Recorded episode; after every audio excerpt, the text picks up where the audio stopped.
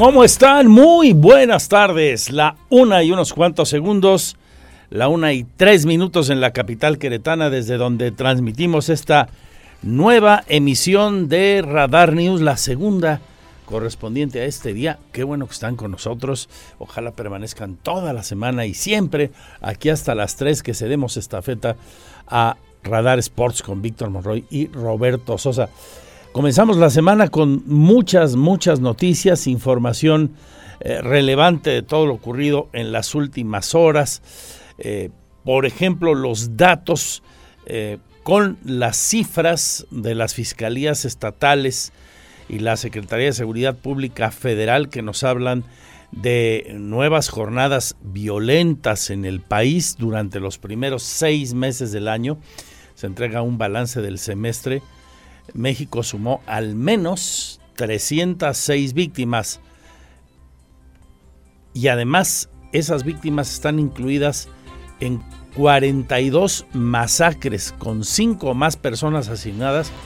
Ya se considera que es una masacre. Bueno, así es que se proporcionan estas terroríficas eh, estadísticas esas masacres tuvieron lugar en 16 entidades e incluyen desde ataques entre grupos del crimen organizado, abandono de cuerpos en carreteras y calles, hasta ataques a familias, atentados en bares u operativos de policías y fuerzas armadas.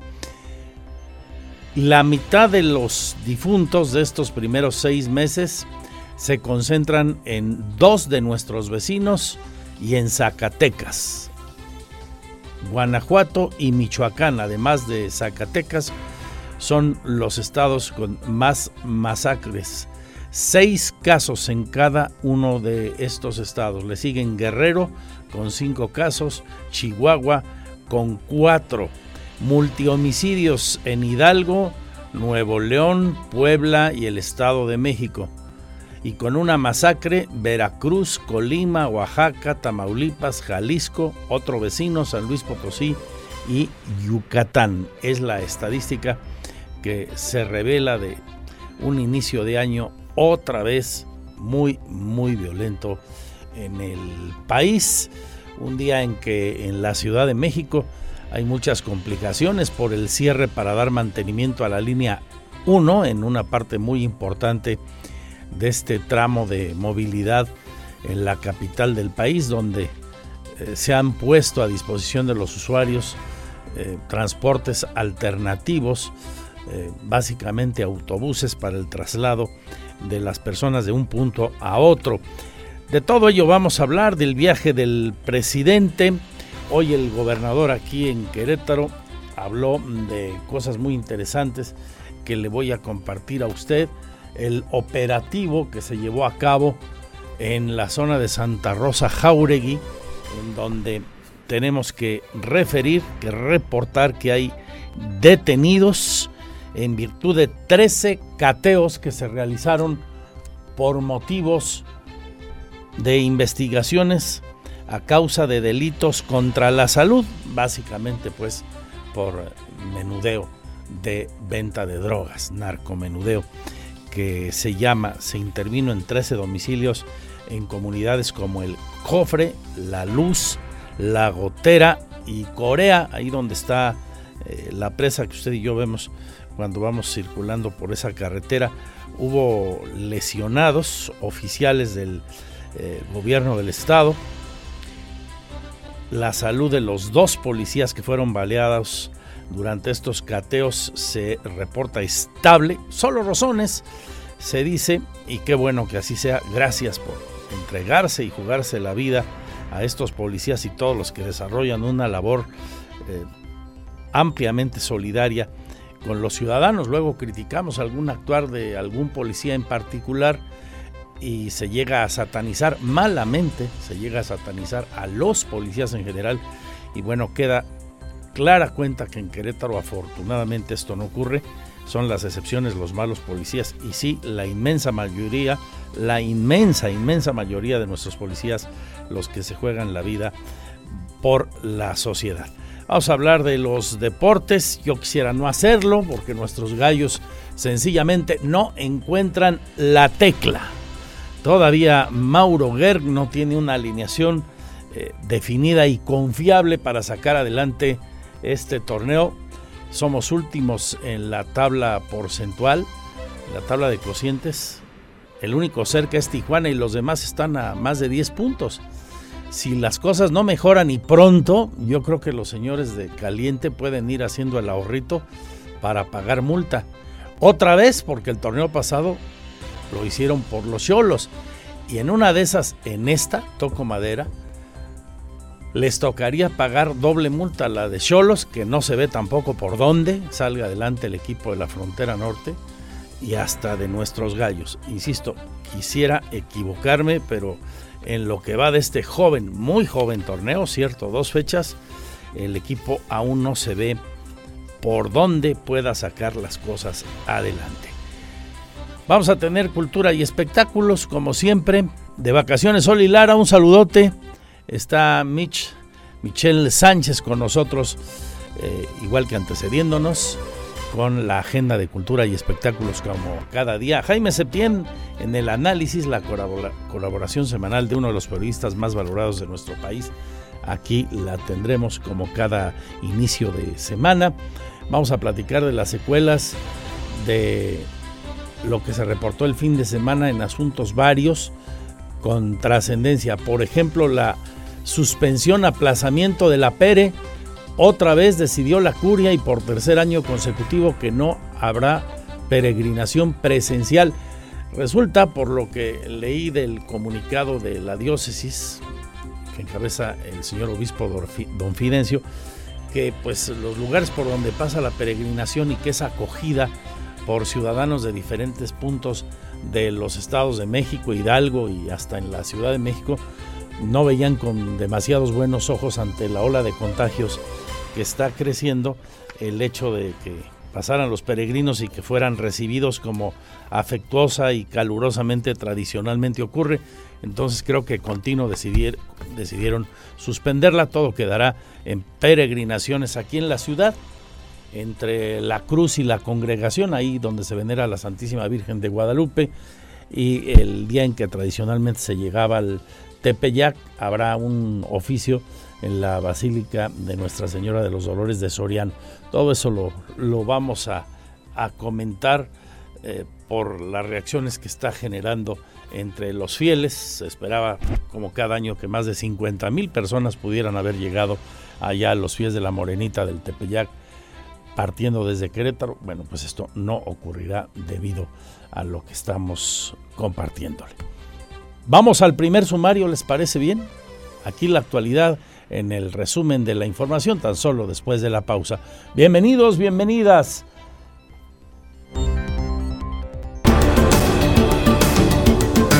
Este día el director del Instituto Nacional de Antropología e Historia, don Diego Prieto, un viejo conocido de Querétaro, fue aquí muchos años, el delegado del Instituto Nacional de Antropología e Historia, rechazó que un cambio en la ruta del tren Maya resuelva el problema de los hallazgos arqueológicos que se han descubierto en la excavación, pues comenta que estos están por todos lados, en todos los tramos. En la mañanera, el funcionario comentó que aunque se cambiara el trazo, también se harían descubrimientos de este tipo informa que el 21 de junio se harían mejoras en 21 de las 45 zonas vinculadas al tren Maya, con lo que esto quiera decir, y que se incremente la cantidad de visitantes que lleguen a esos destinos, a esos lugares, a esas zonas con los vestigios arqueológicos. Aquí Diego Prieto. Por supuesto que en el tramo 5 hay hallazgos, pero lo mismo hay en todos los tramos, que si se cambia el, tram, el trazo, pues igual va a haber muchos hallazgos. El problema no es el trazo, el problema es el acompañamiento arqueológico para poder recuperar el material que se va encontrando y para conservar las estructuras que deben permanecer en el sitio. El presidente, le recuerdo a usted, viaja en estos momentos a Washington, la capital de los Estados Unidos, Alrededor de las 10.30 horas, tras su conferencia de prensa matutina, abordó un vuelo comercial del Aeropuerto Internacional de la Ciudad de México rumbo a la capital de los Estados Unidos. Mañana martes a las 8.50 horas, tiempo local, 9.50 de la Ciudad de México, el presidente llegará a la residencia de la vicepresidenta de Estados Unidos, Kamala Harris, y 10 minutos después comenzará su encuentro. Ya luego el presidente verá a Joe Biden mañana con su homólogo. Buscará, ha dicho hoy, reafirmar compromisos entre los dos gobiernos. Se va a abordar. Eh, es muy buena la relación que se tiene con el gobierno siempre en el marco del respeto a nuestra soberanía. Han cambiado las cosas, como tú lo señalas. Antes eh, existía el llamado Plan Mérida, entonces se violaba nuestra soberanía, como sucedió cuando eh, de manera deliberada en un programa llamado Rápido y Furioso, se permitió la entrada de armas de Estados Unidos. Esto en un acuerdo entre los gobiernos. Y esas armas causaron daño, pérdida de vidas humanas. Eso ya no se permite. Hay cooperación, pero se respeta la soberanía de nuestro país. Y luego habló de la investigación a Peña Nieto, la que muchos en el país califican, desde la oposición sobre todo, y algunos sectores críticos de los medios de información, como una nueva caja china para distraer la atención, cuando en realidad desde hace mucho, en campaña, se especula, había un acuerdo ahí con eh, Peña Nieto y entonces candidato Andrés Manuel López Obrador hoy lo negó categórico, rotundo, de esta manera. El juicio a los expresidentes se hiciera si el pueblo lo demandaba en una consulta. Incluso dije que yo iba a votar en contra de esa consulta porque yo estoy pensando más hacia adelante. No es mi fuerte la venganza y siento que lo mejor es eh, prevenir la justicia no solo es eh, castigar, la justicia también es prevenir que no se cometan delitos y esto requiere de la participación de todos. En la información local a destacar el mensaje de la vocería como cada lunes. Eric Ventura llama a hacer un uso responsable del call center eh, no usarlo mal, y menos cuando no se tienen certezas o hasta para bromas, porque sí hay un incremento en el número de contagios. De hecho, leo aquí nuestro portal, en la fanpage de su servidor y Magazine TV Querétaro, que la secretaria de Salud, la doctora Martina Pérez Rendón, hoy habló de un promedio de 500 casos en lo que va del mes de nuevos contagios. Afortunadamente ya sabemos el índice de mortandad es muy bajo y también la ocupación hospitalaria, pero hay que cuidarnos. Y hablando de esto y de vacunación, vamos a ir a varios puntos donde hoy comenzó, hoy inició la vacunación para chiquillos, niños y niñas de entre 5 y 11 años. Impresionante las filas, ¿eh? muy grandes. Eh, de hecho, en algunos eh, centros de vacunación se acabaron las vacunas antes del cierre programado.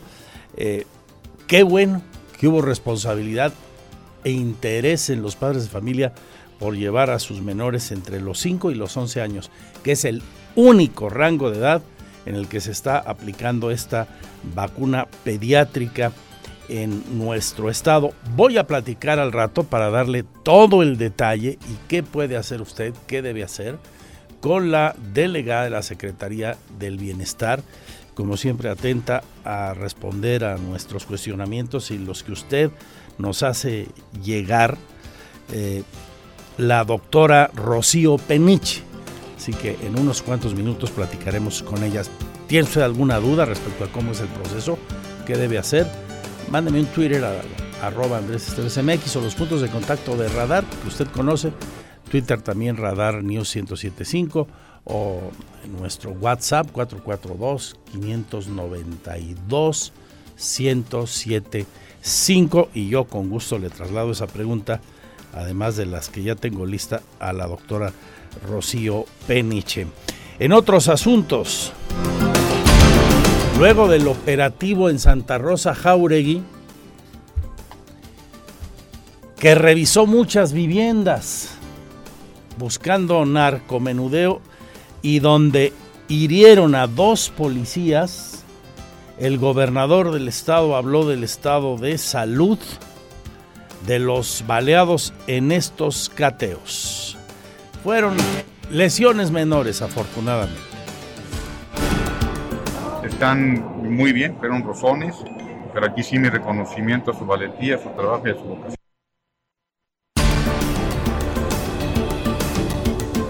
Se espera que Capufe, Caminos y Puentes Federales autorice pronto un descuento. Gobierno plantea el 50% en las casetas de la desviación de la 57 para que tomen el libramiento a San, a San Luis Potosí y no entren a las 5 de febrero quienes no vienen a Querétaro. Siguen insistiendo con ello, señala Curi González. Ya estamos muy adelantados para que se puedan ir inclusive por los 57 d que puede hacer el 50% de descuento. ¿Cómo en cuánto tiempo podría llegarse a no, ah, ojalá ya, no, yo puede, tiene que ser en los próximos días y ojalá pueda ser antes de que empecemos las obras. ¿El descuento de cuánto podría? Hasta el 50%. En la página de sucesos sobre el cuerpo encontrado en el basurero del municipio de Corregidora, en el relleno sanitario, ¿se acuerdan? La semana pasada y desmembrado habló hoy el fiscal Alejandro Echeverría. Todavía no lo identifican. No tenemos todavía identificado, estamos trabajando precisamente en eso. Aún se está trabajando obviamente en, los diferentes laboratorios que tenemos con la finalidad primero de identificar a la persona y segundo precisamente para tener una línea de investigación. Es solo una, Es solo una persona. Sí. ¿Y qué líneas se investigó? ¿Cómo entró ahí a ese lugar? Bueno, todo eso lo tendremos con mucho detalle y todo lo que ocurrió esta mañana, el gobernador Curia encabezó la segunda sesión ordinaria del Consejo Estatal de Seguridad, acompañado de las autoridades de los tres niveles de gobierno. Fue una reunión en el centro de congresos, ahí se hizo el evento y estuvieron todos los involucrados, todos en la materia de seguridad, incluidos los elementos de la decimoséptima zona militar. Eh, vamos a, platicar de ello con amplitud para que usted tenga perfectamente la información en su poder y sepa qué es lo que se está haciendo, dónde están los focos rojos, dónde hay temores, en qué sitios se refuerzan las estrategias. Obviamente lo que se puede difundir, ¿verdad? Ni modo que le avises a los malandros que vas a hacer, pero sí las cosas de políticas generales que eh, vale la pena que los ciudadanos eh, conozcamos. De última hora, también decirles que afortunadamente acaban de dar de alta a Juanito, el menor que fue quemado por sus compañeros, dos de sus compañeros en la telesecundaria del Salitre el pasado mes de junio ya lo dieron de alta del hospital, tiene el alta hospitalaria, todavía falta el alta médica. Ahí este, estuvimos con el equipo de Magazine TV Querétaro hace apenas unos minutos y ahí está Alejandro Payán, le voy a reportar sobre esto, las afectaciones que tiene a un Juanito y el apoyo que le está brindando tanto de carácter médico como de carácter psicológico eh, la autoridad, eh, hay una situación excepcional de apoyo a esta familia porque pues el padre de Juanito no cuenta con los recursos eh, ni remotamente cercanos para sostenerse. Rentaban una casa en el Salitre, les van a apoyar desde el gobierno del estado de manera temporal para que les quede más a la mano todo el servicio y la atención médica para que el chico lo antes posible supere su crisis de salud física y emocional. Ojalá y que nunca más, nunca más se repitan casos eh, como este, es lo que deseamos. Buenas noticias en ese sentido, por supuesto. Tendremos muchísimo más, se está generando una gran cantidad de información, así que le invito a quedarse con nosotros hasta las 3. Estamos llegando apenas a la media y las cosas aquí como le gustan con la fuerza de la verdad. Bienvenidos, bienvenidas. El reporte vial en Radar News, la mayor cobertura. Voy contigo, don Abraham Hernández. Buena semana, amigo. ¿Dónde hay broncas de tráfico? Cuéntanos a la 1.35 de este lunes. Por ahí escuché el enlace ya. ¿Listo, don Vic? Adelante, Abraham. Andrés, buenas tardes. Te saludo con gusto y a todo nuestro auditorio. Eh, comentarte que en estos momentos vamos a encontrar tránsito cargado sobre 5 de febrero. Esto justamente a partir de el acceso 4 y bien así hasta la eh, incorporación al puente elevado que conecta hacia el Boulevard Bernardo Quintana para que lo tomen en cuenta. Esto también derivado de obras más adelante con tránsito cargado a partir de Coahuila y hasta su desincorporación hacia la carretera Atlacote. Además, en carriles laterales desde el puente San Diego y precisamente hasta la carretera Atlacote encontraremos también importante carril con avance lento. En dirección contraria también carriles laterales a la altura de San Pablo, derivado de la reducción de carriles por las obras que se realizan aquí en 5 de febrero, pues encontraremos avance lento.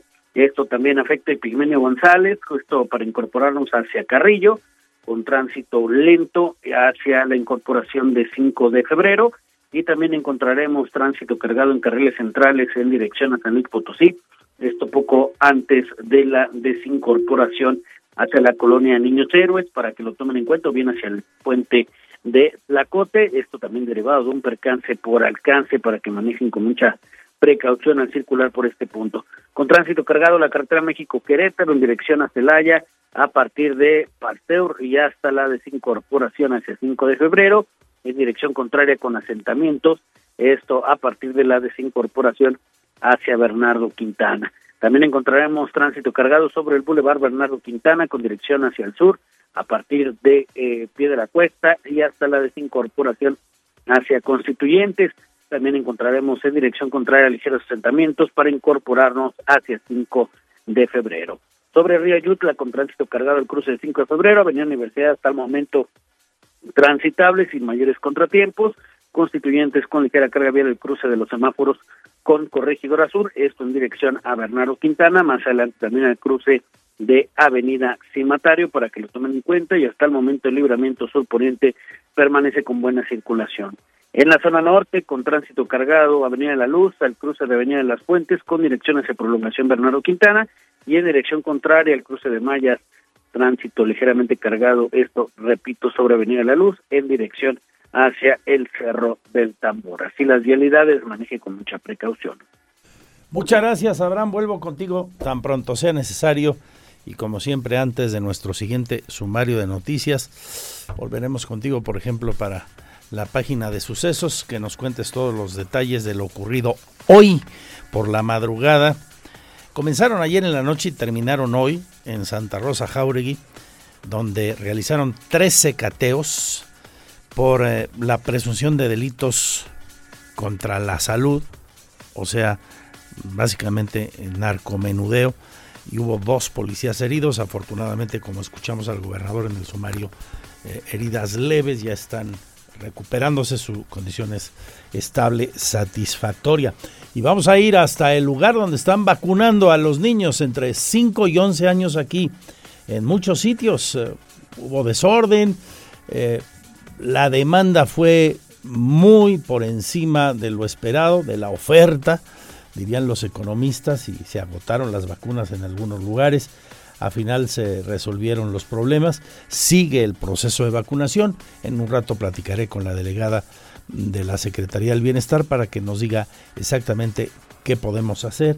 Si usted tiene alguna duda, ya le digo, hágamela saber en el Twitter arroba Andrés MX o por ejemplo en el WhatsApp de Radar News 442 592 1075. Por lo pronto, la alfombra roja, Pirru. Sabor. Esta huele a tequila, licenciada. Licenciada, ¿cómo empiezas la semana? Te veo marchita todavía. Te nos perdiste. Lina Salinas de aquel, de aquel que viaja. Oye, este es un temazo de el ciudadano Oscar Emilio León Simofa. Dirían los españoles, Simofa. Claro, Oscar de León. Siempre tú me esquivas de alguna manera. Si te busco por aquí, me Saludos a todos y a todas las venezolanas que están entre nosotros. Gente buena que salió la inmensa mayoría huyendo de las consecuencias de algunos malandros, pero son los menos. Lo malo es que mandan mucho en Venezuela. Este hombre es venezolano, Oscar de León, está cumpliendo hoy, hoy, hoy 79 años de edad. Nació en Caracas, la capital venezolana. Te saludo con mucho gusto y en tanto está de vacaciones Oli, a la que saludo por supuesto también con muchísimo afecto y la extrañamos. Michelle, Mitch Sánchez con ustedes y nosotros en Cultura y Espectáculos esta semanita.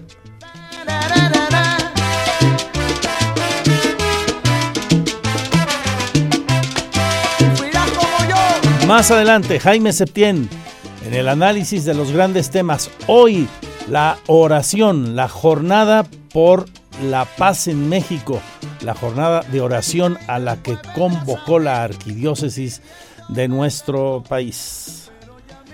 Entre otras cosas. Llorarás y llorarás sin alguien que te consuele, así te darás de cuenta que si te engañan duele.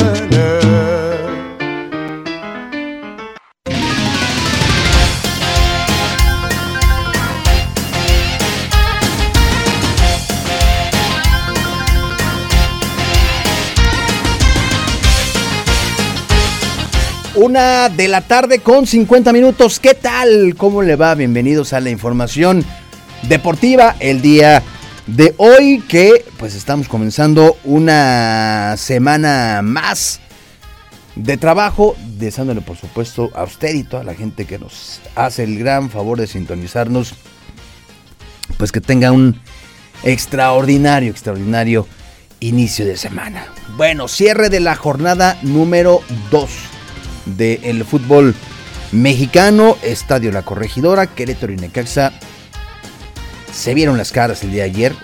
Los dos necesitaban sumar de a tres, obtener su primera victoria. Ambos, ambos eh, equipos habían perdido en el arranque del torneo y las cosas terminaron, terminaron saliéndole bien al Rayo, dirigido por Jaime Lozano, que ganó dos goles por uno con doblete de Milton Jiménez, quien también estuvo involucrado en el gol de los Gallos. Tres goles, ¿no? Que anotó el señor Milton Jiménez, solo que uno se vino para esta causa. Sin ser los planteles más fuertes del fútbol, Querétaro y Necaxa, pues dieron un partido flojón, aburridón por momentos. Este, pocas jugadas de peligro en ambas porterías rivales y el gol pues no tardó mucho en llegar. Al minuto 23 tras un error en la salida de eh, Washington Aguerre, Milton Jiménez abrió el marcador con un doble, con un doble remate de cabeza ya que tuvo, tuvo la fortuna de que el balón pues cayera nuevamente donde estaban ubicados después de estrellarse en el travesaño, pero la reacción de los dirigidos por Mauro Gerg no tardó y unos minutos después, luego de un balón parado a favor, un balonazo al corazón del área del rayo fue mal conectado por Milton Jiménez que pues lo mandó dentro de su propio arco. Posteriormente ya en el complemento, ambos equipos se turnaron la posición de la pelota. Desaparecieron los tiros a portería al punto de que los arqueros tuvieron un buen rato de calma. Sin embargo, cuando todos firmaban la igualdad, Milton Jiménez rompió el empate al completar una gran pared dentro del área con eh, este chico Madrigal y empujó la pelota para decretar el triunfo de su equipo. Con este resultado, ahora Necaxa pues eh, le saca 15 puntos al Querétaro en la tabla porcentual y sale de zona de multas para dejarle el puesto a Mazatlán. Ahora, ahora se viene un compromiso complicado. Este próximo viernes en la jornada número 3 van de visita a la frontera. Se miden ante Bravos de Juárez, dirigido por Hernán Cristante, que ni a Dios dijo, ¿verdad, Pirru? Se fue, así, así, con corte de manga seguramente. Se fue, ni, nada, ni gracias, ni nada, dijo el señor Cristante, que pues ya de repente nos enteramos que ya tienen un nuevo equipo. Y este. Y bueno, pues allá van a la casa de los Bravos, los años blancos, a enfrentar un partido más de visita. 38 sin ganar. Ya, ya urge, ¿no? Próximo viernes, 9 de la noche con 5 minutos. ¿Qué dijo Mauro Gerg, el entrenador del conjunto queretano al finalizar el partido? Estas son sus palabras.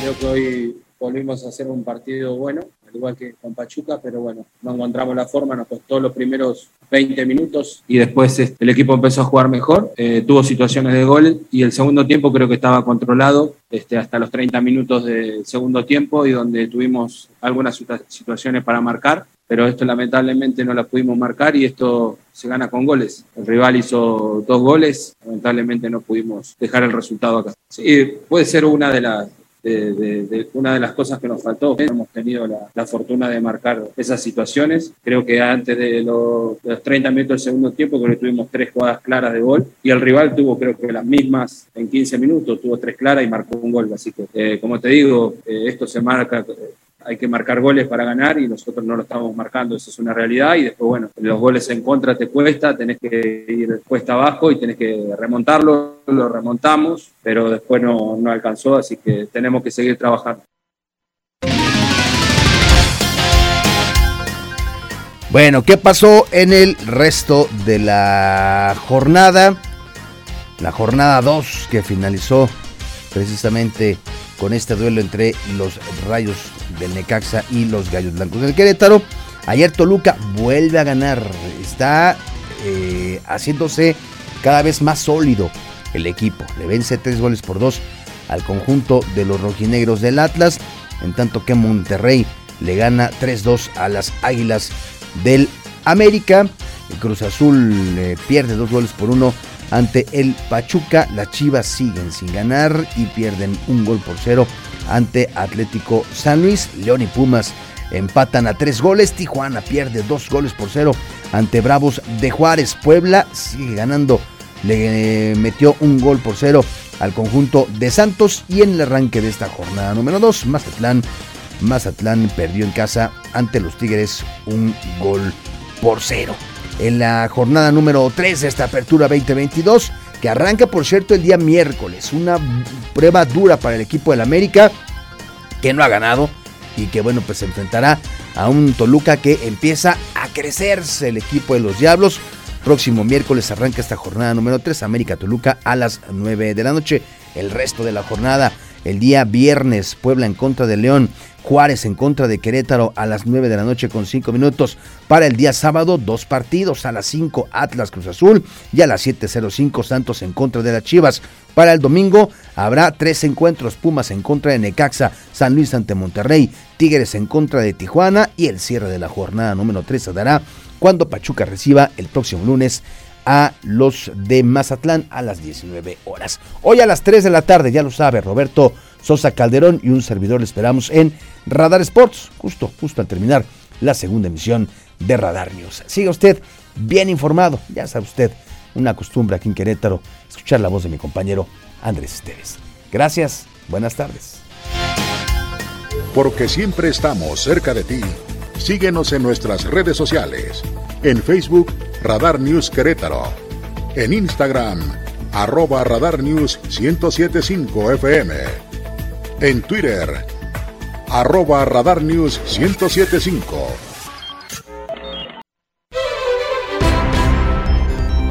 Seguimos con la información, las 2 de la tarde con 3 minutos, 2 con 3. Este día que en el Querétaro Centro de Congresos, el gobernador del estado encabezó la reunión de seguridad. Ahí estuvo con todas las autoridades vinculadas con estos temas. Fue la segunda sesión ordinaria del Consejo Estatal de Seguridad. El mandatario hizo ahí un reconocimiento al personal de las corporaciones policíacas y en específico a dos oficiales, Eric Iván Mendoza García y Juan Manuel Guevara Valencia, que resultaron lesionados, no muy graves afortunadamente como le he contado, durante el operativo de esta madrugada lunes en Santa Rosa Jauregui con varios cateos. Habló de detenciones en lo que va del año, en la gestión que él encabeza. Fue una reunión productiva y con datos interesantes para compartir. Señor Payán, cuéntanoslo todo, Alejandro.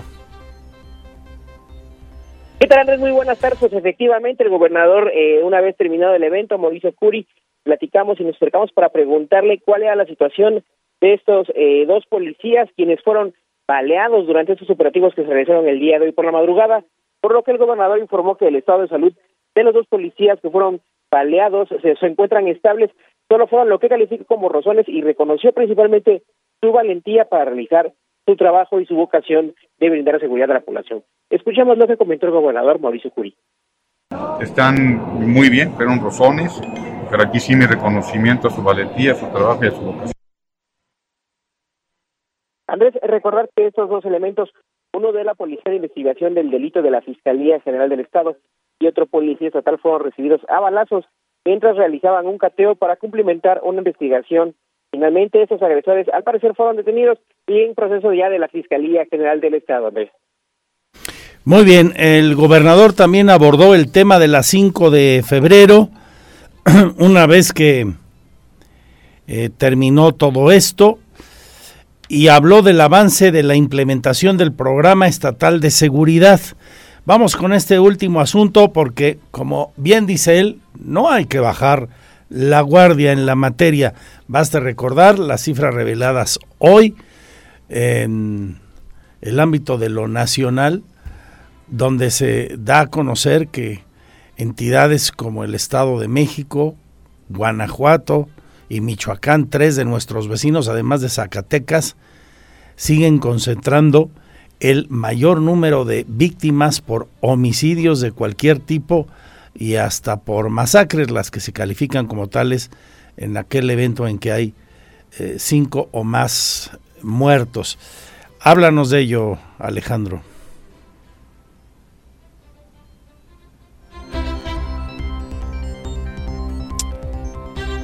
Señor Payán. Correcto, Andrés.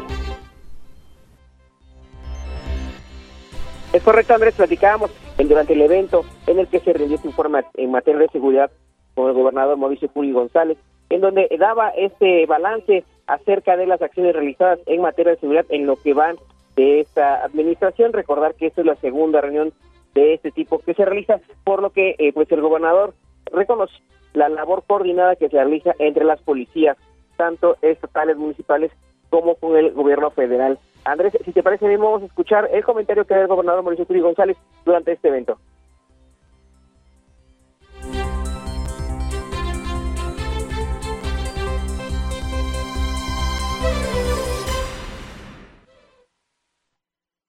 Son logros obtenidos con transparencia y pleno respeto a los derechos humanos.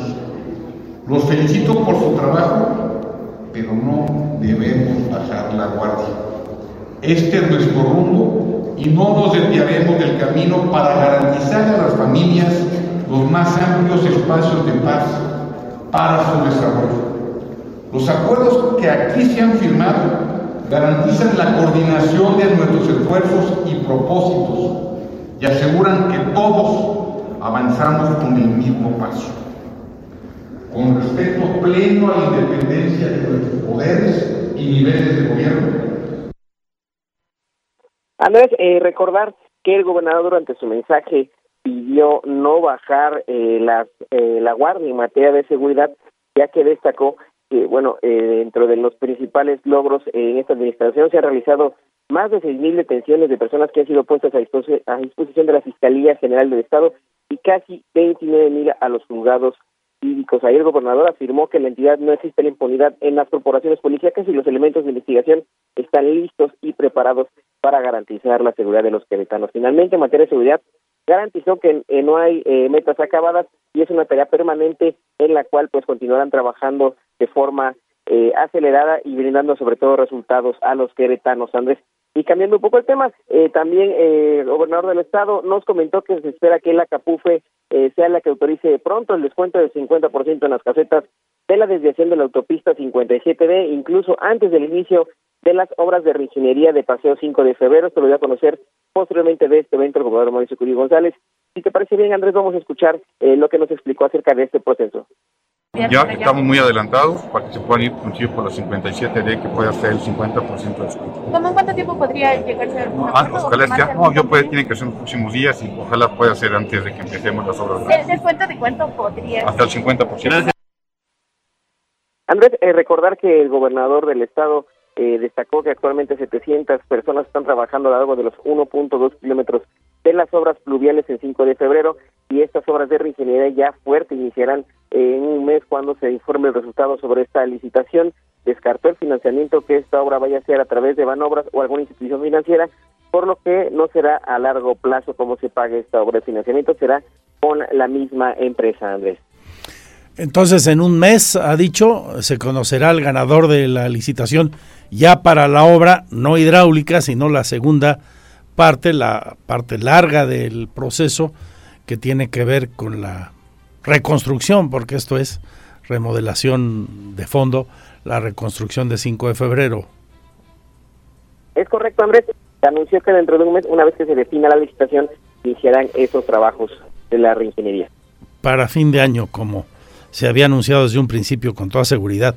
Gracias, Alejandro. Y a propósito de las 5 de febrero, Hoy el gobernador anunció un programa que se llama Protectores.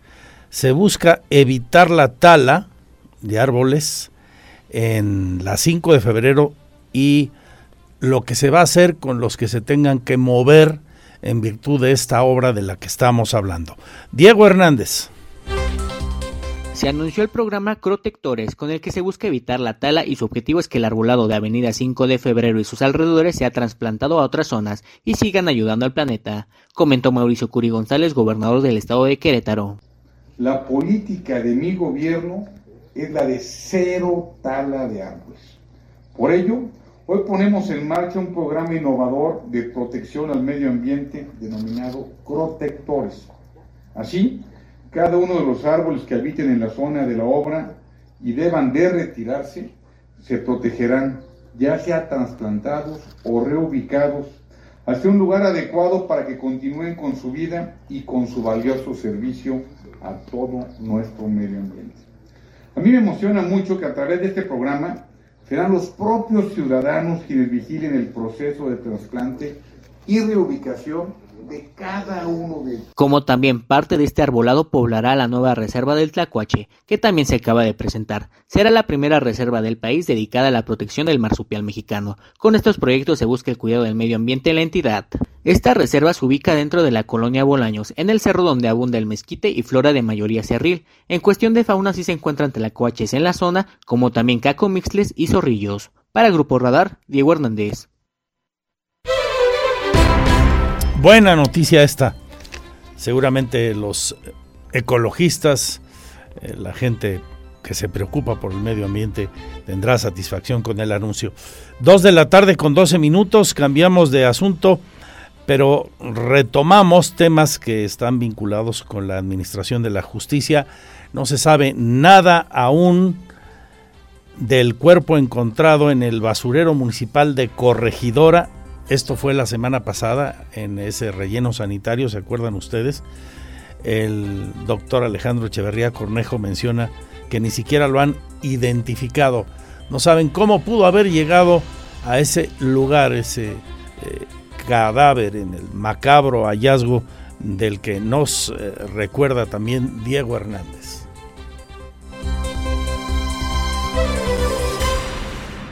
Sobre el cuerpo encontrado en el basurero del municipio de Corregidora, el titular de la Fiscalía de Querétaro, Alejandro Echeverría Cornejo, mencionó que aún no se le identifica y se desconoce cómo llegó a ese lugar. No tenemos todavía identificado, estamos trabajando precisamente en eso. Aún se está trabajando obviamente en, en los diferentes laboratorios que tenemos con la finalidad primero de identificar a la persona y segundo precisamente para tener una línea de investigación. Es solo gracias, una. gracias. Es solo una persona. Sí. ¿Y qué líneas se investigó? ¿Cómo entró ahí a ese lugar? No sabemos todavía. La semana pasada se descubrió la presencia de un cuerpo en el relleno sanitario del municipio de Corregidora, por lo que se realizaron las acciones conducentes de restringir la zona y levantamiento del hoyo oxiso. Echeverría Cornejo manifestó que se sigue analizando todo para tener una línea de investigación clara en este tema y los laboratorios siguen trabajando para conocer cómo se dio el suceso y cómo se ingresó este cuerpo. Para Grupo Radar, Diego Hernández.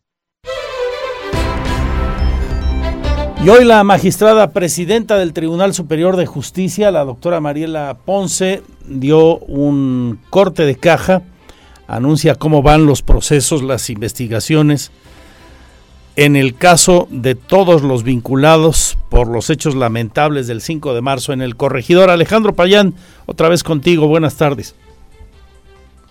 ¿Qué tal, Andrés? Te nuevamente y efectivamente la magistrada presidenta del Tribunal Superior de Justicia, Mariela Ponce Villa, informó que ya se efectuaron tres sentencias con publicación especial relacionados a los hechos del 5 de marzo en el estado de Corregidora.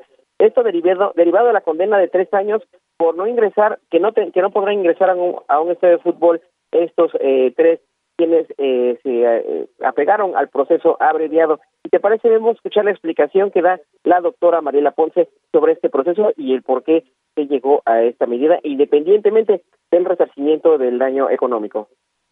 La publicación especial es derivado a que, además de las condiciones a las que quedan sujetas las personas o la condena a la que queda sujeta la persona, tiene una condena adicional que consiste en tres años de no ingresar a un estadio y eso se tiene que dar a conocer pues a las dependencias encargadas de ello y también a la sociedad.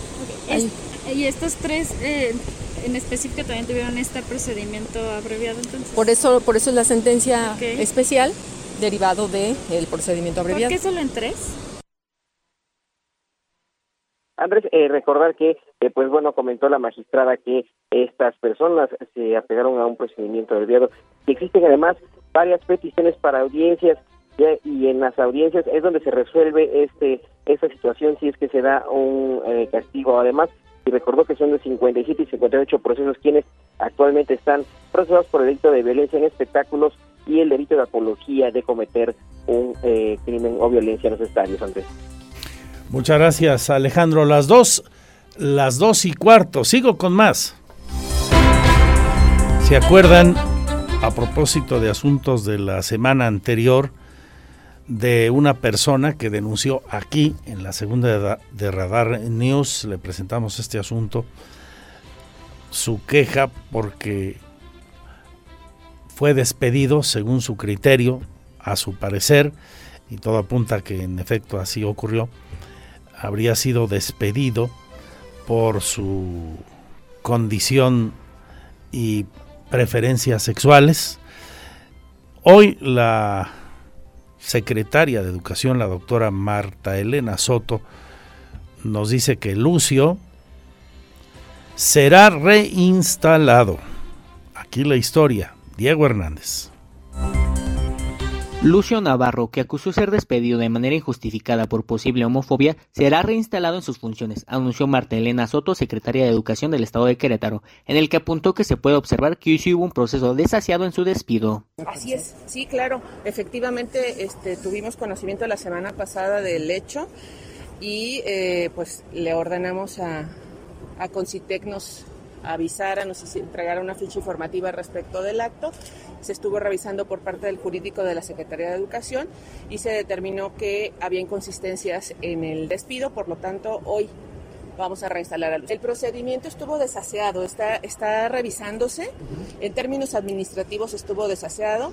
Eh, me, gustaría limitarme a ello. El chiste es que creo que es aquí lo importante y lo que debemos de puntualizar es el hecho de que hoy Lucio regresa a su trabajo. Anteriormente Navarro señaló que en una reunión con sus superiores se dieron algunos dichos homofóbicos en su presencia, y también fue poco a poco relegado de la coordinación que él tenía a cargo de incentivar la ciencia y tecnología a infancias.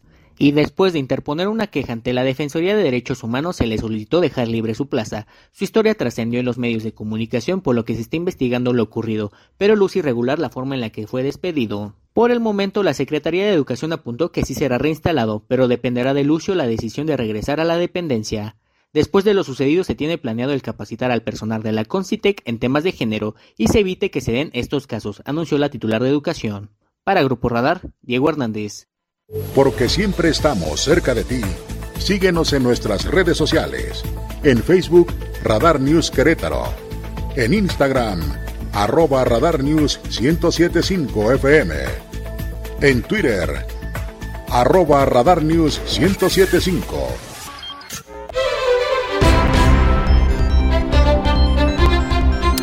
Bueno, pues hoy como cuando van los chicos por primera vez a la escuela. Llantos, inquietud, más de algún berrinche, temores. Y es que arrancó la jornada de vacunación contra COVID-19 para los pequeños de entre 5 y a los 11 años de edad. Tres sedes le he venido contando, el Estadio Corregidora, el Ecocentro Expositor y el Parque Bicentenario. Desde mucho antes de las 8 de la mañana llegaban padres y madres de familia o tutores acompañando a sus hijos e hijas para recibir la primer dosis de esta vacuna pediátrica, por supuesto. Estuvimos en varios de estos lugares. Voy primero con el señor Payán Alejandro. Tú te desplazaste al Estadio Corregidora de Querétaro. Cuéntanos cómo estuvo por ahí el proceso. Altísima demanda, creo que hasta se llegaron a, a terminar en algún momento las vacunas. Te saludo con gusto.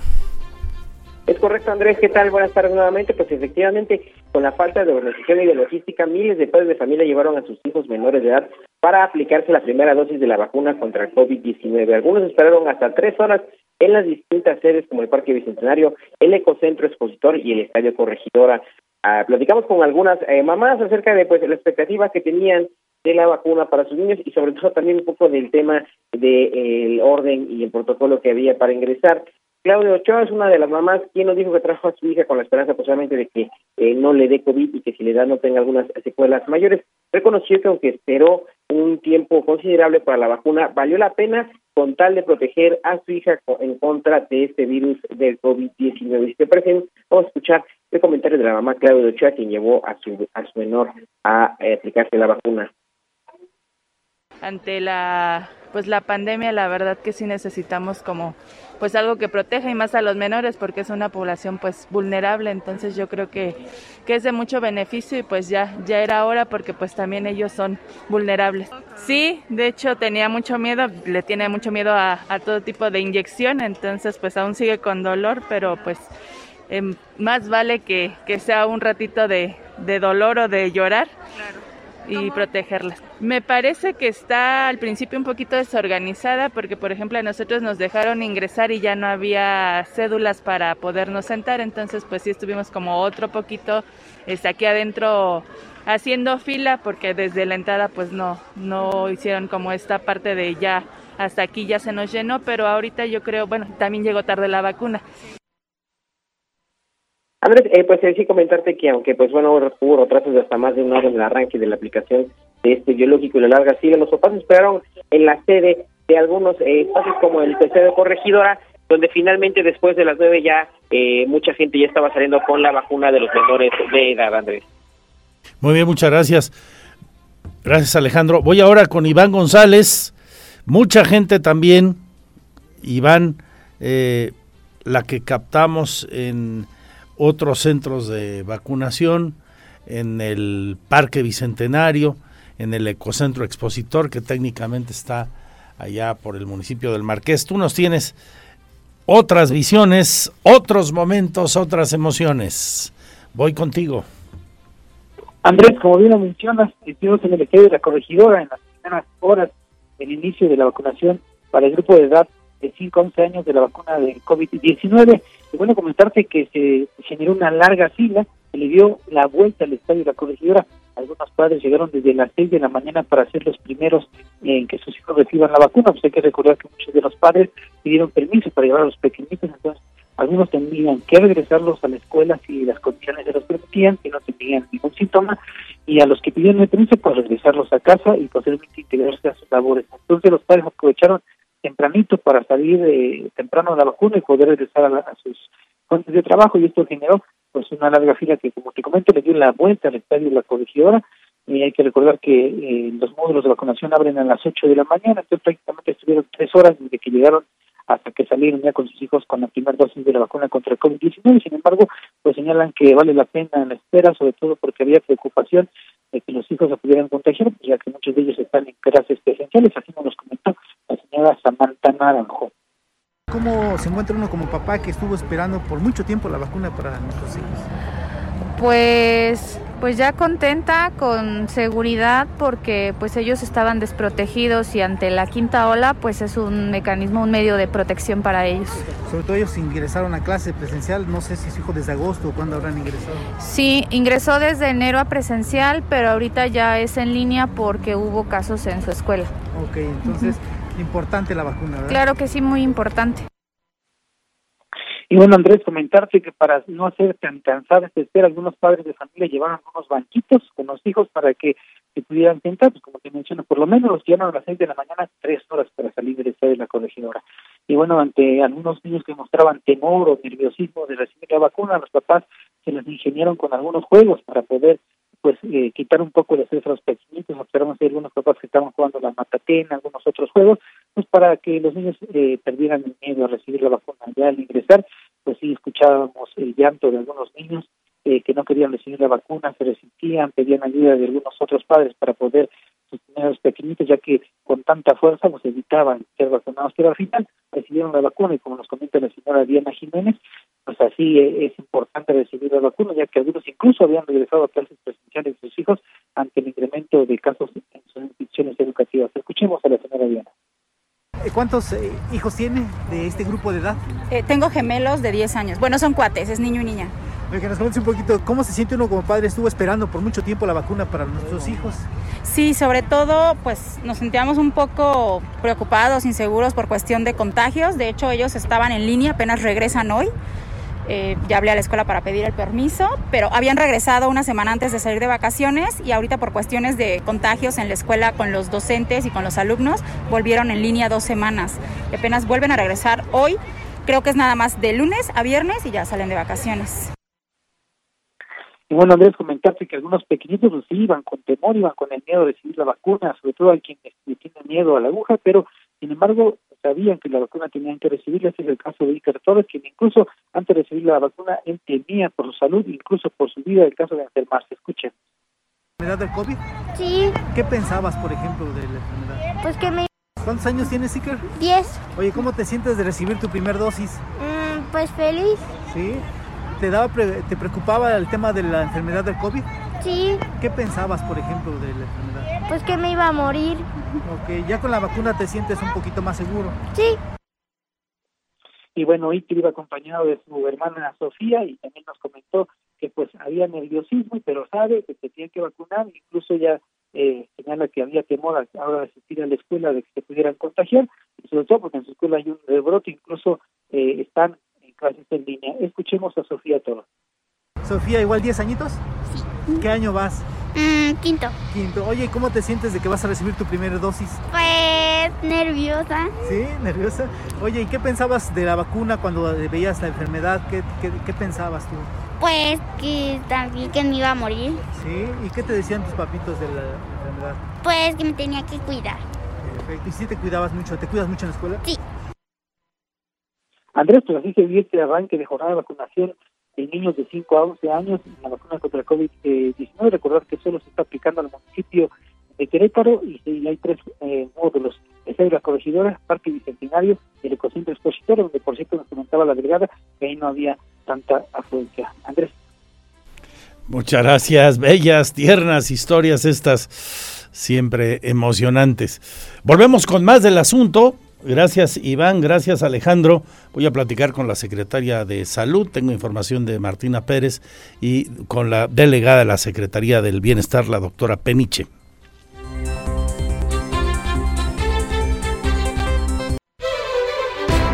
Sigo con este emocionante día de la jornada de vacunación en niños y niñas de 5 a 11 años. La delegada de la Secretaría del Bienestar, Rocío Peniche. ¿Cómo está, doctora? Qué gusto saludarle. ¿Qué tal, Andrés? Mucho gusto. Oiga, mucha chamba desde temprano, ¿no? Qué, qué respuesta tan emocionante, decía yo hace unos segundos, eh, alentadora la, la respuesta de los padres, las madres de familia, los tutores. Sí, así es, Andrés. Tuvimos muy buena respuesta, a diferencia de la que tu, de la que tu presentamos con los niños de 12 y 15 años. Eh, y bueno, pues bien por un lado, eh, lamentable por el otro, porque pues filas, ¿no? Grandes filas bajo el sol y bueno, pues con los niños, eso sí nos aflige muchísimo. Esto fue algo de lo que hoy se vivió y de lo que se quejaban algunos padres que cuando fueron ellos a vacunarse a lo mejor en 20, 30 minutos, 40 máximo salieron y ahora por más de una hora estaban ahí. ¿Se ha pensado en resolver la problemática para los siguientes días y de qué manera, doctora? Sí, sí, Andrés, justamente, mira, por un lado explicar que el, el tiempo de espera de observación para los niños de 5 a 11 años es obligatoriamente de media hora. O sea, sí tenemos que estar observando reacciones y por lo mismo, pues esto hace que se prolongue un poquito la, la espera y, afortunadamente sin incidentes.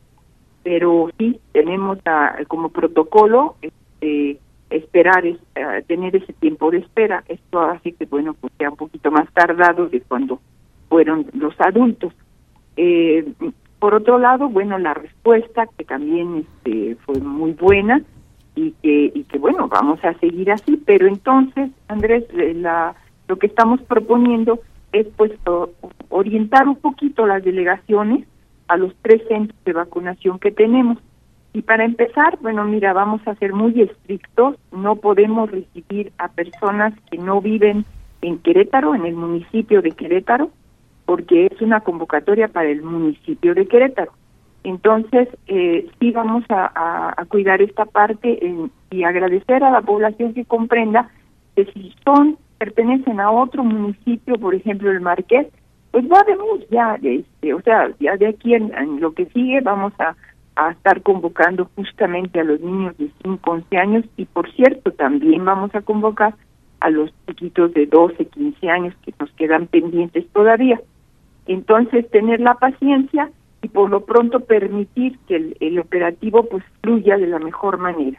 Entonces, eh, vamos a atender únicamente personas que, vivan en el municipio de Querétaro, por lo mismo vamos a requerir su comprobante de domicilio, entre otras cosas. Y hacia Ecocentro nos vamos a orientar, ya está por salir la convocatoria, de Pigmenio González, Cayetano y Félix Osorio. En estadio vamos a, a, convocar a Josefa, a Josefa Vergara, Carrillo y Centro Histórico y en Bicentenario vamos a convocar a Santa Rosa y parte de la Félix Osores, porque la Félix Osores la vamos a dividir entre Ecocentro y Bicentenario. Entonces, yo pertenezco a Santa Rosa, me voy directamente a Bicentenario, que de, todas maneras es eh, lo natural, o sea, es el... El, que le queda más cerca. Cercana. A ver, entonces, doctora, a partir de mañana solo se atenderá a los niños entre 5 y 11 años del municipio de Querétaro. Así es, así es. ¿Deberán ir exactamente al centro de vacunación que les corresponde por, por delegación? ¿Es lo recomendable o, o sí los atenderán indistintamente? Pues mira, no, este, sí quisiéramos poner orden. En aras de llevar un poco de orden en el, en, en el operativo, sí, vamos a ser un poquito estrictos en el tema. Definitivamente vamos a ser muy estrictos. Entonces, que quede claro tendrás que ir al lugar que te corresponde. Si te corresponde en Parque Bicentenario, ahí. Que te toca estadio, estadio. Que te toca Ecocentro Expositor, solo ahí. Sí, en, en aras de tener un poquito más de, atención para con todos. Ok, el proceso de vacunación para este municipio termina cuándo, doctora? Mira, eh, Andrés, este, está calculado que vamos a poder concluir y atender a todos los habitantes del municipio de Querétaro de aquí al viernes. Entre hoy y el viernes están, está estimado que sí podemos eh, atender a toda la población del municipio de Querétaro. Entonces, este, cuenten con que va a haber su espacio, o sea, sí vamos a poderlos atender. ¿Dónde podemos checar, eh, doctora Rocío Peniche, en qué centro de vacunación nos toca, si es tan amable? Sí, este, estamos por subir la, la convocatoria. Bueno, ya hay una convocatoria que está subida en, la, en el Facebook de Bienestar, pero vamos a subir otra en breve especificando un poquito más las delegaciones que van a cada uno de los de los centros de vacunación. Eh, la vacunación comienza de 8 de la mañana hasta a, a la una de la tarde. De 8 a 1. Entonces, favor de estar al pendiente hoy por la tarde que suban ya eh, la convocatoria con más detalles al Facebook de la Secretaría del Bienestar o a su portal. ¿Nos lo repite, por favor, doctora Peniche? Sí, cómo no, es, es este, el, el, Facebook de Bienestar, es eh, bienestar.gov.mx. Correcto. ¿Y el portal igual? Sí, el, este es www. Eh, bienestar, no, Cro Bienestar. Cro Bienestar. Secretaría Bienestar, Querétaro. Bueno, se perdió un poquito, ¿nos lo puede repetir, doctora? Sí. A ver, es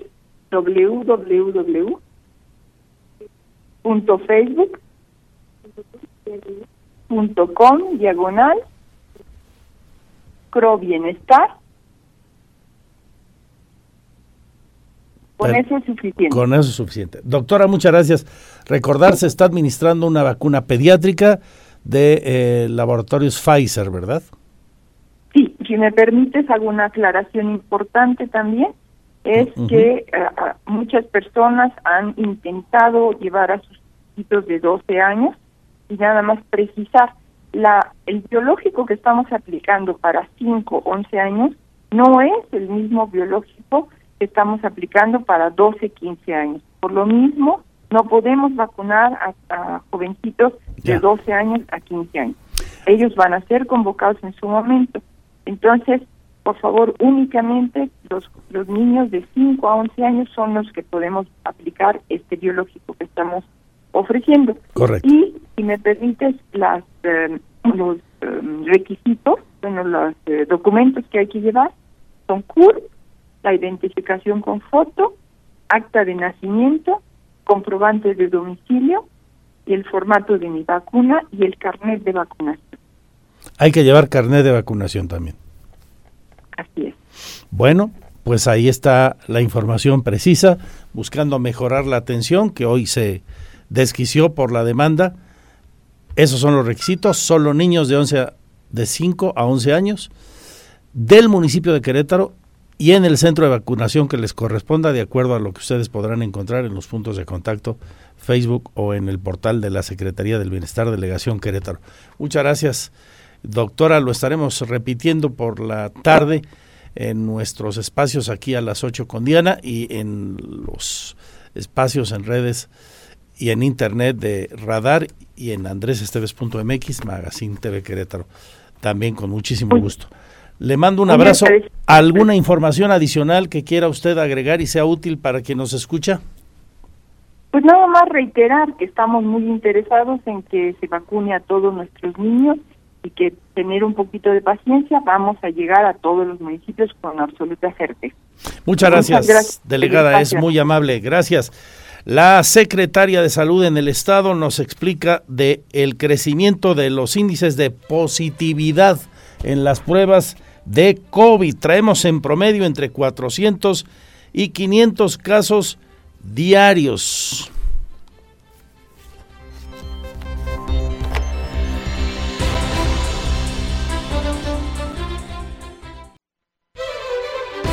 Vámonos con las del estribo. Dicen por ahí que de que la perra es brava hasta los de casa muerde. Mire, se acaba de anunciar por parte de del coordinador de Morena en la Cámara de Diputados, el diputado Ignacio Mier, que presentó esta mañana una denuncia ante la Fiscalía General de la República en contra del ex titular de la Unidad de Inteligencia Financiera, Santiago Nieto, y el gobernador de Puebla, Miguel Barbosa, los dos morenistas, el queretano, ex titular de la UIF, y el gobernador poblano, por los delitos de revelación de secretos, tráfico de influencias y delitos cometidos por servidores públicos. Informa que la denuncia involucra también al senador poblano Alejandro Armenta y al fiscal general del estado Gilberto Higuera. Mier acusa a los cuatro de intentar sistemáticamente perjudicar a Morena y a personas que le son contrarias a sus intereses. Bueno, pues la división está clara ahí entre los morenistas con esta información. Y el presidente López Obrador ya aterrizó en Estados Unidos casi a las 2 de la tarde. El mandatario llegó al aeropuerto internacional en Virginia, a 42 kilómetros de Washington, tras un vuelo de 4 horas 20 minutos. La pareja presidencial se trasladará a la residencia del embajador Moctezuma. Ahí dormirá. Mañana sostiene desayuno con Kamala Harris y luego acude con su esposa Beatriz Gutiérrez Müller al encuentro con Joe Biden y la primera dama de los Estados Unidos, Jill. Por la tarde, el presidente mexicano hará un homenaje a Franklin Delano Roosevelt y a Martin Luther King. Ha dicho hoy en la mañana antes de salir a Washington que el tema de la migración y los asuntos comunes son prioridad y que hay buena relación con Estados Unidos, dice el presidente. Y como le informé cuando ocurría el hecho hace un ratito que comenzábamos el programa, se lo contaba también en la fanpage de Maracín TV Querétaro, ya salió del hospital, tiene alta hospitalaria, que no la médica todavía, Juanito. Diego Hernández.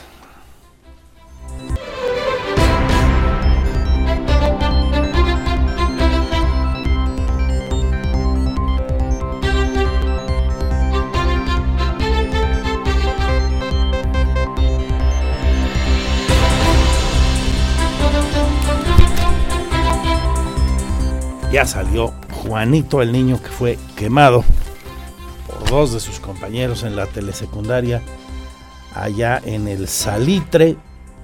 Eh, duró ahí muchísimo tiempo en el hospital de especialidades del niño y, la mujer. Afortunadamente, pues ya por su propio pie, el jovencito eh, de origen otomí eh, está bastante mejor, de acuerdo a lo que nos han comentado nuestros compañeros. Iván González. Andrés, buenas tardes. Como lo mencionas, esta tarde estuvimos en el Hospital de Especialidades de Niño y la Mujer, donde fue dado de alta a Juanito, el adolescente que sufría bullying por parte de dos compañeros en la telesecundaria en el Salitre.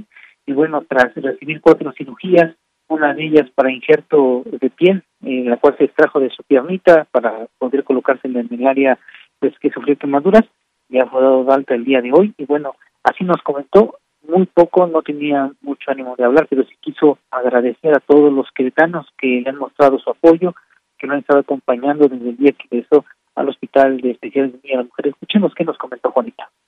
¿Cómo te sientes, Juanito, después de que te dieron de alta? Bien, bien, me siento mejor. Estoy bastante bien. ¿Y cómo te sientes ya de las lesiones? ¿Te siguen lastimando? ¿Ya no te siguen lastimando? Este, no, ya no, ya no. ¿Ya querías regresar a casa? Sí. ¿Sí? ¿Qué, ¿Qué, te dicen tus papás? ¿Qué le dices a tus papás? ¿Quieres hablar o quieres mejor que te dejemos?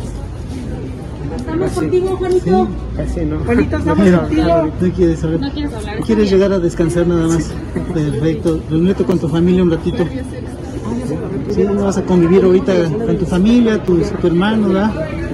Perfecto. Si pudieras enviar un mensaje a toda la gente que te ha enviado apoyo Así es. muchos lugares. Quisiera dar las gracias a toda la gente que me ha estado apoyando desde que entré aquí al hospital.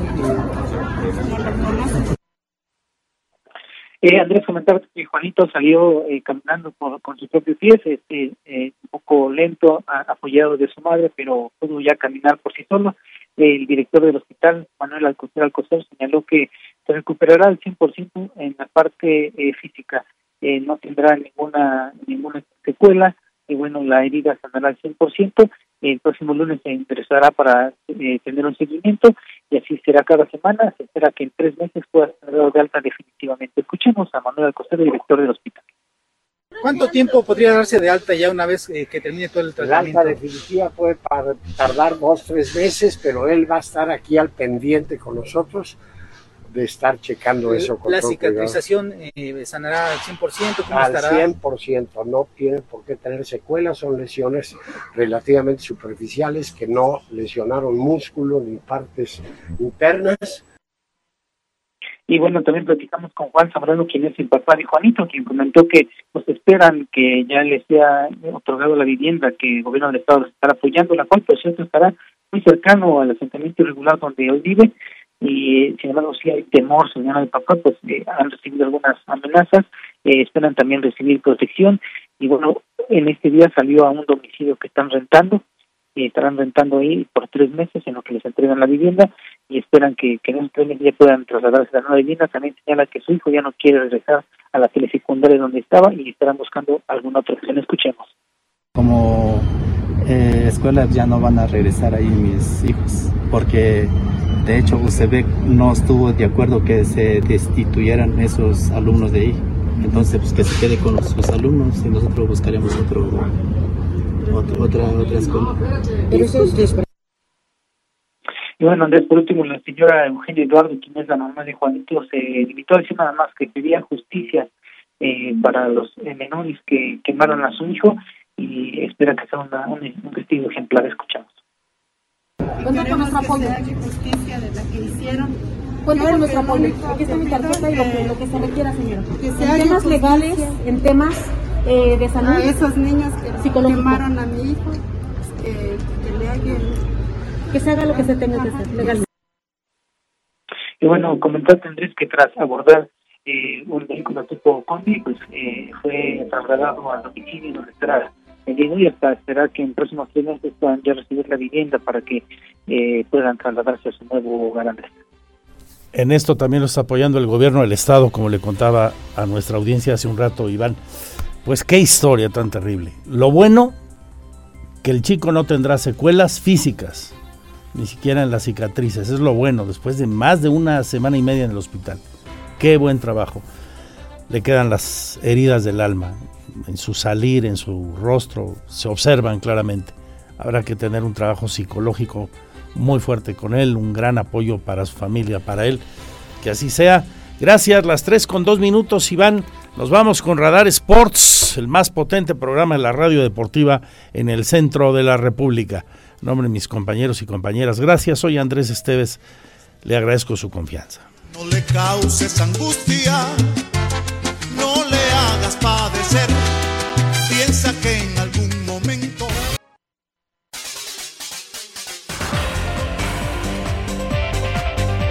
Oigan, y después de tanta noticia, a veces tan complicada que tenemos que decir los comunicadores en estos espacios informativos, me encanta cerrar el lunes de esta manera, me llena de energía, me llena de alegría y sobre todo de emoción de saber que este jueves estará en Querétaro ya presencial Romina Sacre para presentar su segundo libro, El amor en tiempos de like, y vamos a iniciar esta serie previa de entrevistas hoy lunes aquí en este espacio, la tercera de Radar News. ¿Cómo estás, Romina? mucho gusto, me encanta platicar contigo esta noche. ¿Cómo estás? Gracias por la invitación. Estoy feliz, feliz de poder platicar contigo. Oye, estaba muy emocionada hace ratito porque me eché todo el podcast que grabaste con Jesse, el Más allá del Rosa. Y lo gocé, pero sabroso. Se echaron una buena plática y, y, la verdad es que bastante ilustrativa acerca de este, de este libro que estás promocionando ahorita. Sí, fue un neteo increíble. Este, duró años ese podcast. Escúchelo en, en, el podcast de Más allá del Rosa y Jessica Fernández para que sepan exactamente lo que estamos hablando. Pero discutimos un montón eh, el tema de las relaciones y todo eso que nos dijeron que debían ser las relaciones y que al menos yo creo que debemos de romper con estas creencias y con estas ideas de que existe un solo camino para las mujeres. Y, que aparte, y no, no es cierto. No, y que aparte me encanta cómo está tan claramente explicado, ¿sabes? O sea, que no está rebuscado, que es claro, que es directo y que es justo hacer este examen de, de conciencia o esta autoevaluación personalísima de ver si efectivamente las decisiones que estás tomando en el amor son tuyas o son impuestas o vienen de una presión social eh, externa o qué onda con esas definiciones que nos vamos eh, haciendo nosotras a lo largo de nuestra vida. Bueno, nosotras y nosotros y nosotres, ¿no? A fin de cuentas. Entonces me encanta que nos pongan todo el tiempo en ese, en ese examen de conciencia personal, ¿no?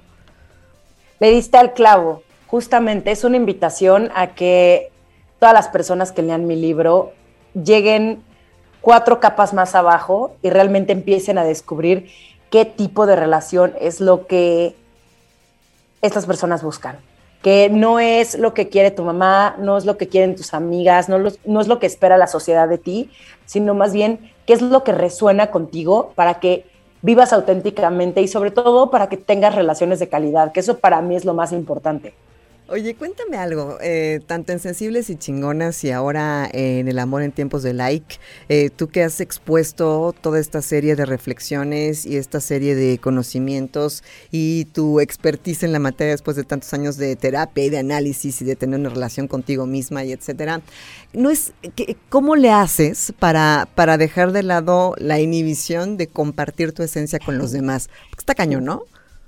Sí, mira, eh, llevo nueve años en el mundo digital. Eh, estoy acostumbrada a escribir acerca de mi vida y a contar eh, un poco este proceso personal que he vivido en los últimos años. Entonces, sí, estoy un poco acostumbrada. Sin embargo, para mí era importantísimo contar mi historia tal cual es, sin filtros, sin sin pena.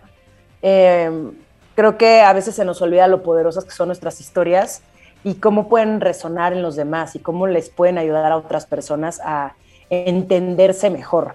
Y si eso va a tener un efecto positivo, el que yo les cuente mis experiencias, pues venga, ¿no? Venga todo y no hay una sola parte de mi libro, una sola parte de mi vida que me avergüence. He trabajado mucho en mí y estoy súper orgullosa de la persona que soy y en la mujer que me he convertido. Y mm, creo que cuando entiendes esto de que no pudiste haberlo hecho mejor en el pasado, te quitas un peso de encima. Es como súper liberador al mismo tiempo te vas perdonando, ¿no? De decir, a ver, hice lo que podía con las herramientas que tenía en ese momento, ¿no? Y ahora la onda es no cometer los mismos errores porque ya tengo nuevas herramientas que he aprendido en el camino. Mira, si yo hubiera leído tu libro hace seis años, no me hubiera casado por compromiso, Romina. Ay, ay, ay, ay, ay, ay, hay fuertes declaraciones. Luego tenemos, luego te voy a invitar a sensibles y chingonas a platicar sobre este tema, ¿eh? Oye, el helicóptero y todo, y, y dices, no puedo decir que no. No, sí puedes decir que no, ¿no? Pero bueno, no tenía las herramientas, ya me perdone. Eso, pero esa es la parte más bonita. En vez de ir cargando culpas, el, ay, ¿por qué no lo hice mejor? Ay, es que qué tonta soy. Ay, es que no, es no pudiste haberlo hecho mejor. y para mí, este, este libro fue como un apapacho a la Romina de veintitantos años que hizo lo que pudo, hizo lo mejor que pudo y que hoy puedo verlo y decir, claro, o sea, todo eso me sirvió y cada una de las experiencias que viví me sirvió para convertirme en la persona que soy hoy y para tener la relación que tengo el día de hoy. Entonces, nada es gratis, eh, nada es malo, al contrario, creo que todo te suma y si sabes sacarle la perla de la sabiduría a cada una de tus experiencias, tu vida se vuelve mucho más rica. Pero todo sí. ¿Quién, quién puede tener acceso, más bien, para quién va dirigido este libro? O, a quién dirías tú, a ver, tú sí lo puedes leer, o es para todo mundo, hombres, mujeres, este, comunidad LGBT, es para gente que cree en el amor, que quiere tener mejores relaciones. ¿Para quién va el libro? Todo lo que yo hago en todas mis plataformas siempre va pensado hacia las mujeres porque soy fan de las mujeres y soy fan del poder femenino y estoy convencida de que nosotras vamos a transformar este mundo. Entonces sí, casi todo lo que hago es más, que sí, el noventa y tantos por ciento va pensado hacia las mujeres. Pero para nada excluye a cualquier otra persona que quiera justamente tener una relación de calidad.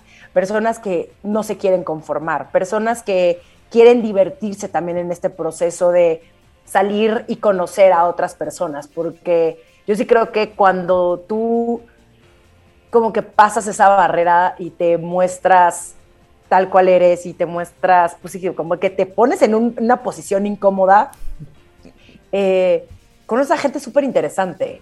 Y, también eh, empiezas a conectar con la gente de, desde otra manera y, también es como para divertirse, como para no tomarnos tan en serio en todo este tema del, del, del, dating y de salir con alguien y que no es el fin del mundo si no te vuelven a hablar, no es tu culpa, no tienes nada malo, simplemente pues, no funcionó con esa persona y next, como ¿Por qué nos clavamos tanto y creemos que es el fin del mundo, que es la única persona que nos va a voltear a ver? Vamos a pasarla bien con responsabilidad. Vienes el, jueves a, vienes el jueves a Querétaro a la presentación de tu libro que ya está a la venta, que ya la gente lo puede adquirir, que está en electrónico y en físico también, o sea, en libro digital, en ebook, y está también eh, libro físico. Vienes el jueves a presentarlo, estarás haciendo una, una buena gira de medios en los más importantes en Querétaro. Eh, si alguien quiere ir a la presentación del libro aquí en Querétaro, ¿lo puede hacer? ¿Cómo lo puede hacer? Claro que sí, mira, eh, solamente se tienen que registrar en rominasacre.com, diagonal eventos, y ahí viene toda la información em, acerca de, esta plática que voy a tener con una de mis mejores amigas que se llama Denise Pérez. Que la eh, amamos. sí, que la amamos y que es una emprendedora súper exitosa y súper fregona. Em, entonces, ahí, ahí se pueden registrar. La verdad es que me va a dar muchísimo gusto poder conocer a mi comunidad de Querétaro. Em, porque fíjate que fui a presentar mi primer libro también a Querétaro, fue uno de los lugares que decidí ir y pues ahora regresar con este segundo me, va a fascinar. Entonces ahí está toda la información, ahí lo pueden ver, rominasacre.com, diagonal eventos, ahí se registran y las veo este jueves a las 6.30 de la tarde. Ahí en el Museo de Arte Contemporáneo de Querétaro. Te mando un abrazote, te voy a ver el jueves. Ahí nos echaremos un buen chisme, nos daremos un abrazo y te recibiremos con los brazos abiertos aquí en Querétaro. Gracias por la entrevista, Romina. Te mando un abrazo gigante y qué gusto poderte conocer en persona el jueves. No sabes cuánto agradezco que me hayas dado este espacio. Te mando un abrazo enorme. El amor en tiempos de like, Romina Sacre, ya adquieran su libro. Es obligatorio para todas las mujeres, muchachas. Gracias. Un abrazo, Romina. Bye, bye. Me encanta eso de obligatorio. Bye, bye. Es, el libro de texto, señoras y señores. Me encanta. Hacemos una pausa. 8.45, la tercera emisión de Radar News. Ya volvemos.